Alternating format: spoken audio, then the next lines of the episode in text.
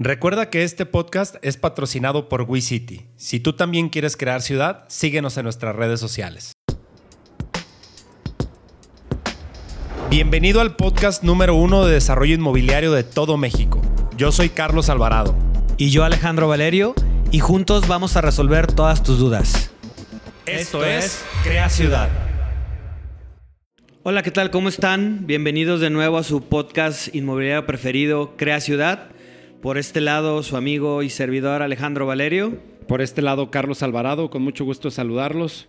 Y pues ahora con un, con un tema, eh, si bien que nos ha ayudado mucho eh, eh, en el desarrollo inmobiliario, aplica para cualquier también, para cualquier industria, ¿no? Y para cualquier etapa. Y para cual- sí, por supuesto. No solo sea planeación, eh, proyecto arquitectónico, construcción, este, para todo aplica, ¿no? Esto que vamos a platicar hoy. ¿De qué, amigo? ¿De qué vamos a platicar hoy? Pues de los sistemas de control que podemos implementar en, en nuestras empresas, sea cual sea el rubro, o en específico, nosotros vamos a hablarles de, de cómo hemos eh, ido eh, determinando y, y- e implementando este, este tema en el desarrollo inmobiliario, ¿no? Totalmente de acuerdo. Este, le llamamos a veces nosotros control información directiva, ¿no? Que es pues, el marcador, también le decimos muchas veces. Yo sé que muchos de ustedes jugarán deportes y, y lo harán de manera eh, amateur o en su momento lo hicieron de manera profesional, pero yo creo que la estrategia va a depender muchísimo del marcador que estés viendo, ¿no? No es la misma estrategia que tú vas a utilizar, hablando del fútbol, que es el deporte que yo en su momento practiqué, no es lo mismo la estrategia que vas a usar si vas perdiendo 2-0 que si vas ganando 3-1. Pero no es la misma que vas a utilizar si vas perdiendo 2-0 en el minuto 10 del primer tiempo que si vas perdiendo 2-0 en el minuto 10 del segundo tiempo. Pues ahí ya no te queda tiempo y, y sacas al defensa y metes al delantero, matar o morir. Pero ¿qué te lo da? Saber el marcador. Qué aburrido sería o qué eh, confuso sería jugar algún deporte sin llevar un marcador. ¿Cómo vamos? Pues como vayamos, güey, pues tú juégale, ¿no? mete canastas o, o este, haz home runs o, o mete goles, pero güey, pues ¿cómo vamos? Pues no sabemos. Cuando eres, no sé si te tocó, seguramente sí, jugar en la cascarita en la, en la Sí. calle, ¿no? Y cuando nomás era meter gol por meter gol, pues Sí, no había pues emoción. No, Hasta claro. que, oye, el, este, es el que llegue a cinco porque Sí. lo estamos jugando a lo mejor una apuesta de, de chesco. Una ¿no? lechuguilla Como- o una naranjada. y Sí. no era lo mismo hasta que no había algo que validara que... que- Un refresco en bolsita, ¿no? Aquí vamos a, a decir nuestra edad con eso. Yo creo que la- las generaciones que nos escuchan, que seguramente son mucho más joven que nosotros, bueno, no sé si mucho más, pero más joven sí, Sí. este, pues no saben eso del refresco en bolsita. ¿A ti ya- te tocaron los refrescos en bolsita, Serge? Sí. Ah, sí. Bueno, este, pues al final es eso, ¿no? Perdón por esta eh, explicación tan ilustrativa.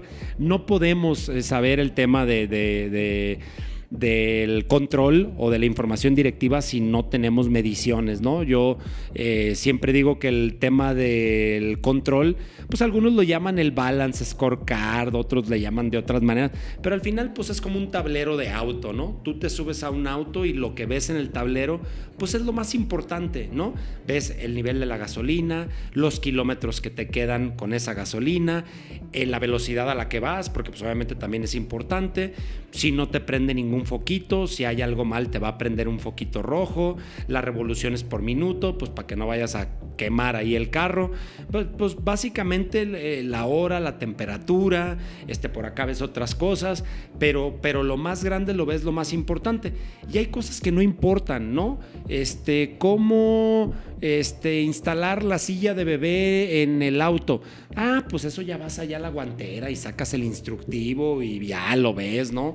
O cómo opera algún otro sistema. Pero lo más importante lo ves. Y yo creo que todo empresario deberíamos de tener ese tablero a la vista eh, siempre, ¿no? Y, y esos son sistemas de control, son, son mecanismos nada más, este, que dice la literatura que el control o los sistemas de control son los mecanismos para que asegurarte de que la gente haga lo que tiene que hacer sin tener sorpresas, ¿no? De acuerdo. Y mitigar los riesgos. Eh, tomando como ejemplo el tablero del auto, ¿no? Tú hay cosas que puedes controlar. Sí. La gasolina. O sea, Sí. tú puedes ir viendo y dices, ay, güey, pues necesito poner, no, Gasolina, ponerle gasolina, claro. si no, no puedo seguir avanzando. Puedes controlar la velocidad porque pues tú eres el que vas. Pero se puede prender un foco. Sí, sí, claro. Ay, güey, se- El aceite, el- Pues hay cosas que pudieras tú cambiar, pero Sí. que dependiendo del tipo de auto que tengas, pues se- no tiene garantía si lo haces tú. Claro. A, a lo que voy es, se- tú puedes da- darte cuenta que se te prende un foquito, pero no eres tú el que lo vas a arreglar. Así es, así Tienes que saber quién es la persona correcta para poder hacer el movimiento que te va a apagar el foco amarillo o rojo, según sea el caso, ¿no? Del, del carro que, que prenda. ¿Por qué? Porque muchas veces creemos, y, y a mí me pasaba mucho, que si había un foco en algún control que arcaico, si tú quieres, que teníamos antes, pues éramos nosotros los que teníamos que apagarlo. Sí, aunque sí, no supiéramos. Sí, Ay, güey, se prendió un foco, pues tengo que ir. Y a lo mejor hasta la, hasta hacías más grande el problema, ¿no? Sí, exacto. Y hoy hay, pues, quien apaga focos que, pues, no somos nosotros, ¿no? Porque ni sabemos. O Sí. sea, Y como ser, dices, ¿no? puta, me prendió el del aceite y yo le cambié. Digo, Eh, está ay, cabrón, el meme este de la chava, ¿no? Que abre el, abre el, el- el cofre, Cofre. y ¿dónde va el aceite? Pues en el motor, ¿no? Y, le- y se lo, Y se lo y se lo rocía, Pues, Sí. pues igual Ay. puede pasar, ¿no? Sí, totalmente, totalmente. O quieres pasar corriente y pones los cables mal y chingas la batería, ¿no? Pero al final es eso, ¿no? Lo dice nuestro coach, nuestro life coach. Este, la vida al final de cuentas es el resultado de los sistemas que tú creas, ¿no? Entonces, pues si, si quieres ser un empresario exitoso, asegúrate de tener los sistemas para eso. Si quieres tener un buen cuerpo, asegúrate de tener los sistemas para eso. ¿Y a qué se refiere con sistemas? Pues pagar un gimnasio, no tiene que ser el mejor ni el peor, no, pagar un gimnasio, eh, establecer tus horarios, tu, a qué hora te levantas, eh, qué cocinas, qué comes, este, qué llevas a tu boca, qué no, y así pues para todo, ¿no? Yo creo que la empresa es lo mismo. Platícanos, Alex, un poquito de, de cómo hemos venido llevando este proceso de tres años para acá desde asesoría de- del buen Luis este, hasta que, pues bueno, hoy tenemos aquí una oficina de proyectos interna en temas de project management. Este, ¿Cómo se ha ido dando ese, ese, ese sistema? Y aunque a veces es tedioso porque tienes que dejar la operación por hacer cosas que de alguna manera en teoría no te dejan en el corto plazo a primera instancia, platícanos un poco la experiencia de eso aquí para nuestros escuchas. Tratando de ser breve, digo, Sí. pero, pero obviamente no, qui- no quiero obviar nada. No me dejarás mentir, empezamos con nuestro sistema de, de control en un Excelito, ¿no? que manejaba Carlos en, en- en el tema que él, que él controlaba en su momento, que manejaba, que era el tema financiero y administrativo, y yo más el tema operativo, o sea, la obra, ¿no? Este, y pues digo, hay que decirlo, ¿no? Estaba pinche Excel este revuelto, tanto el tuyo como el mío, este pues más bien por fecha, ¿no? ¿Cuándo fue? Tal día, pues lo ibas poniendo pero sin ningún control. Nos costó cuando ya quisimos poner todo en orden, ahorita voy a, voy a hacer algunos comerciales, este nos costó tiempo traducir e- ese, esos Exceles, lo voy a decir así, porque eran, eran eso, eran unos Exceles, unos más completos que otros, pero al final no dejaban de ser un Excel. Cabrón, yo digo, amigo, ahí, ¿cómo le hacíamos, cabrón? O sea, yo ahorita que dices de mis. ¿Te acuerdas la primer proforma que yo tenía? Que fue una que tú medio me pasaste Sí, que con yo- una que yo ahí medio me Ujú. inventé. Pero pues no tenía nada de indicadores financieros, na- nada. O sea, eran números de panadero. Y yo me acuerdo de los Exceles del control de obra. Pues era una lista de los gastos Sí. que tú vaciabas manualmente. Ticket, tas, ticket, tas. tas. Sí. No había ni una. Digo, ay, cabrón. Pu- no pu- ah, como lo dijimos en otro capítulo, pues éramos todólogos y a ver, y yo lo reconozco. Carlos tiene sus sus sus este capacidades para la venta y es y, y es bueno para para hacer empatía y eso hay que pues, eso nos ha ayudado a crecer un chingo. Porque lo demás ha sido pura pinche talacha. Porque ni, a ver, yo voy a decirlo, ni un pinche talento, cabrón. O sea, ha sido más el empeño y, y, pues tener un poquito de control. Porque si bien era un desmadre el Excel, Teníamos Estaba. control. Por lo menos estaba. Estaba. Conocemos otros desarrolladores Sí, que ni eso, cabrón. Incluso muy, muy grandes, desarrolladores muy grandes que, que- que hasta hace muy poco tiempo me di cuenta que estaban metiendo control porque antes era una libretita. Y si se les perdía la libreta, pues no sabían cómo iban. Pero pues nos costó trabajo y, eh, eh, traducirlo, pero al final lo teníamos, entonces eso nos ayudó. Y luego tuvimos a bien eh, toparnos, encontrarnos con, Luis Reina, eh, que, él, pues se dedicaba a eso en una empresa.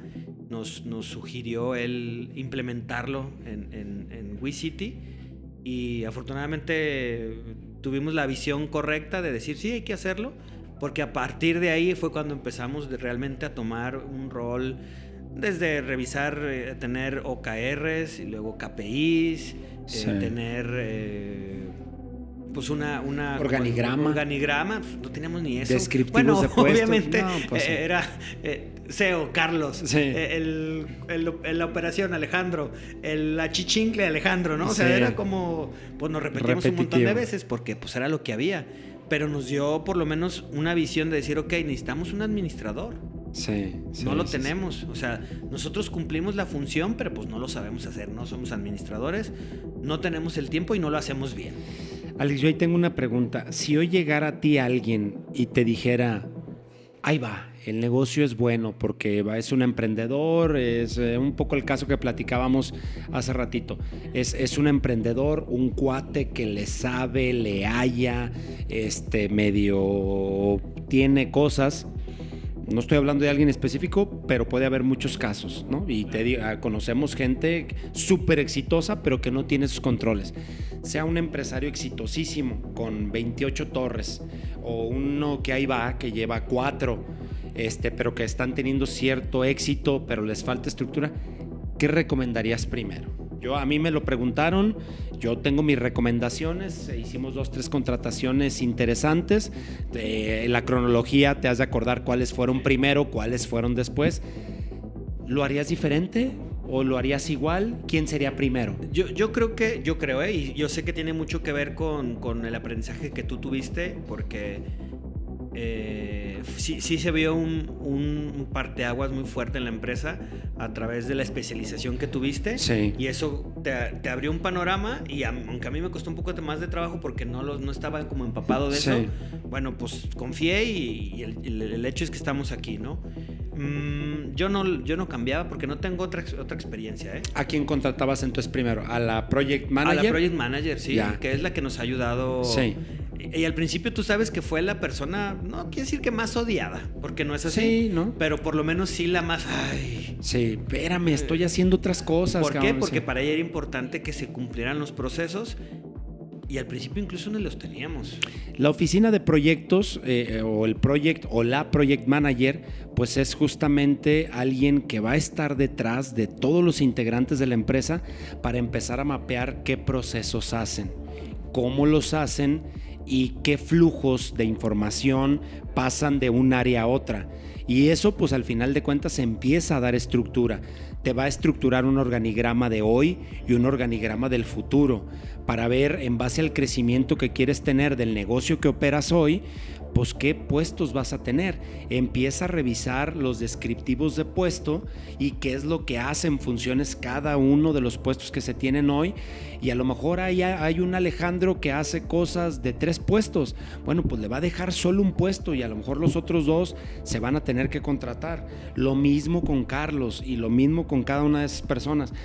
Coincido contigo, amigo. Yo creo que primero alguien que dé orden, que dé estructura. Po- Porque, por ejemplo, digo, hay que decirlo, nos tardamos un año en poder eh, mapear todos los, todos los procesos que teníamos en cada una. Digo, no, no fue un año por empresa, sino en las cuatro o cinco empresas nos tardamos un, casi un año en mapear todos los, los procesos. Hoy, para, para poder implementar los controles que estamos implementando, pues obviamente ya ha sido mucho más fácil porque ya no tenemos que, o sea, ya tenemos el proceso, ya nada más decir, ok, ¿cómo queremos mejorarlo? Así. Nosotros Correcto. les hemos dado carta abierta a, a las personas que de alguna manera dirigen las empresas a que ellas mismas busquen la forma de controlar y no creo que lo han hecho bien. Sí, O sea, sí. está en Brainster Leslie lo ha, o sea, lo ha hecho muy bien, etcétera, ¿no? Sí, fíjate que, que yo ahí coincido, yo para mí ese sería el, el primer paso. ¿Tienes algún segundo paso? Digo, yo creo que dependería de lo que esa persona mapee. Saber si sigue el de talento humano, si sigue un administrador, si sigue un tesorero, si sigue, no sé. O, tú, o tú tienes ya fijo, fijo alguien que dijeras, no, después, que después del PMO sigue Yo, yo creo que el de talento humano. O sea, porque nosotros vimos eh, o, checamos los procesos y al final, ¿quién iba, o sea, ¿quién iba a, hacer esos procesos si no había gente? O, o la gente que estábamos, porque ya éramos, si viendo la cantidad que somos hoy, pues ya éramos también cierta cantidad de gente considerable que, pu- que pudiera abarcar, pero no estaba en el perfil correcto, no estaba haciendo lo que efectivamente eh, era... Tienes razón. may- may- Ahí son una gran mancuerna, ¿no? O sea, el de PMO, para poner en orden todo el desmadre, pues va a, ocupar a alguien de recursos humanos. Sí, pues si no, es como, Carlos, Alex, ya mapeamos todos los procesos, güey, te tocan 50 a ti y 50 a ti. Ey, no, ¿Y a qué pues, horas? sí, claro. Hay que Está contratar al- Al gente. principio, pues sí, podría hacerlo, pero entonces vayan, hay que buscar quién es el talento que va a venir a hacer. O sea, sabemos que, y lo voy a decir, que Alejandro no es bueno para, para una cosa, pues mm, no se lo vas a poner a hacer a él. Incluso ya nos ha pasado teniendo gente en, digo, se van por, por motivos eh, diferentes, pero pues tú contratas a alguien y dices, pensando que es la persona idó- idónea y te das cuenta de que no, y pues está bien. Sí, Pues, tan, tan. o la mueves del lugar o, o- ellas mismas dicen, no, sabes que no es lo que estoy también buscando en mi vida y bueno, pues Correcto. se, se des- se desvinculan, dicen hoy. Y bueno, pues yo creo que hay, hay muchas cosas ahí que trabajar en conjunto, en la parte sobre todo de, de una vez que ya tienes tu organigrama, tu organigrama del futuro, los descriptivos de los puestos, de esas posiciones clave que, que te ha mapeado la oficina de proyectos o el project manager, pues contratas a recursos humanos, él va a cubrir esas posiciones, se va a encargar de que eso se dé y después, pues es empezar a implementar procesos, formatos, este, pues todo un sistema de control. No digamos, para mí otro clave, pues es como un auditor financiero, un contador, pero alguien que te audita en la parte financiera, que creo que fue de alguna manera otro gran acierto que tuvimos, haber traído un financiero para que nos estructurara la parte financiera y nos llevara el marcador en temas de, dinero específicamente, ¿no? De, de finanzas. Porque no, no se confunda con, o sea, una cosa es administrar y otra cosa es revisar el, el tema financiero, ¿no? Entonces sí, eh, aunque ya teníamos de alguna manera ciertos administradores, o más bien, tenemos administradores en ciertos eh, lugares, en las diferentes eh, unidades de negocio, pues nos- necesitamos a alguien que nos diera certeza con, con su visión financiera, ¿no? Y creo, como dices, pues hicimos eh, una muy buena contratación, aparte que es una excelente persona, pues eh, que, que nos ha ayudado mucho, ¿no? A, a tomar, incluso a veces hasta se pone más rudo que nosotros, Sí. ¿no? Para, para- Sí, cuando claro. le piden, este, oye, hay que hacer esto, hay que ocupamos recursos, se pone rudo. Este, sí, yo creo que, que ahí el buen Mau nos ha ayudado mucho y sobre todo en eso, para, para el temas de control, en el tema de finanzas, pues es ese tablero numérico, ¿no? Cuánto hay de rentabilidad, cuánto hay de liquidez, este, ver los balances generales, qué tan apalancada está la empresa, índices financieros de liquidez, de rentabilidad, de apalancamiento, de actividad, este, muchas cosas que eso al final, pues como directores o fundadores, pues nos permite eh, tomar decisiones en base a información real. ¿no? Sí, y, y llega un momento también en que el poderte de alguna manera desprender como Lo hemos socios, venido como haciendo. directores este, de, de la operación, también les da la, la oportunidad porque, a ver, pues yo, yo a veces digo, ¿cómo no podíamos haber hecho eso, no? Pues es que 12 años o 10 años de estar siempre en lo mismo todos los días, pues llega un momento que te genera ceguera de taller, quieras que no, o sea... Ah, claro. Es, es, y ahora cuando de pronto llegan personas a- a puestos clave, que dice, oye, pues esto está muy fácil, hay que hacerlo así. Sí, ay, cabrón, sí es cierto. Pues qué bueno, ¿no? Qué bueno que tomamos la decisión de traerlos y qué bueno que, que, estamos dejándoles eh, la libertad de, de, proponer. No siempre, no siempre se podrán autorizar las, las implementaciones o las propuestas que puedan traer por, por decisiones estratégicas, pero generalmente es, un, es muy bueno el, que te propongan, ¿no? Sí, sí, yo como siempre he dicho, pues no me traigan problemas en la mesa, pues traigan propuestas, ¿no? Pues digo, 20 minutos eh, de, bastante información en el tema, vuelvo a lo mismo, tenemos luego episodios que dan mucho contenido, este es uno que da más contexto que contenido porque habla más del fondo que de la forma de hacer las cosas. Y claro, también de forma, ¿no? Pero pues vamos cerrando, Alex, digo, al final de cuentas eh, acabamos de hablar de, doy un resumen muy rápido, de institucionalizar la empresa, profesionalizarla en sus procesos a través de un project manager que se dedique a mapear los procesos, formatos, eh, los puestos, alguien de recursos humanos que venga y le ayude con esas contrataciones, con esas orientaciones, con la cultura laboral, con el tema de evaluaciones de desempeño, este, etcétera, etcétera, y luego la parte financiera, ¿no? También que nos ayude a llevar el, el marcador. No, y yo para terminar, dos cosas. Una pregunta que me hiciste que no alcancé a contestar es, ¿qué, ¿qué, le dirías a una persona que, que, que, está, que ya sea una empresa grande, una empresa pequeña, ¿eh? que si no tiene bien mapeados sus procesos, yo le, le diría que empezar por ahí. Sí. O sea, qué bueno que genera dinero, qué bueno que le va muy bien, pero si en verdad quiere subsistir o seguir adelante, es definitivamente tiene que tener mapeados los procesos para saber dónde están, si es que los tiene, cuellos de botella o algún punto que tenga que reforzar. Y, y pues nada, agradecerles como siempre. Y porque lo hemos dicho muchas veces y con esto cierro, una de las principales causas que matan a las empresas pues es el crecimiento, ¿no? Y es justamente luego por eso, por la falta de estructura, y nos ha tocado vivirla en carne propia, ¿no? Luego el crecimiento, como a veces te, te intenta rebasar.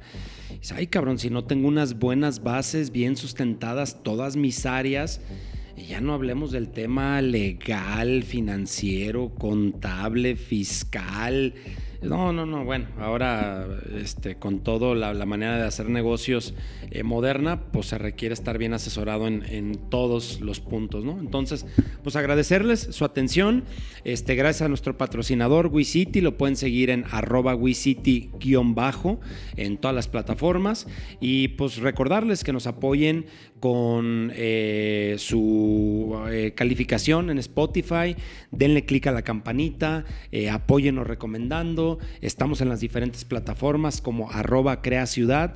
Y pues nada, eh, Alex, ¿cómo te pueden encontrar en redes? Facilísimo, Alex Valerio L en Instagram.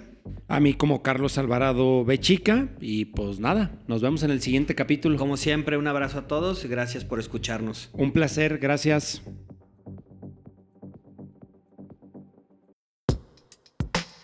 Esto fue Crea Ciudad Recuerda seguirnos en nuestras redes sociales y no te pierdas el siguiente capítulo. Te agradecemos infinitamente tu apoyo.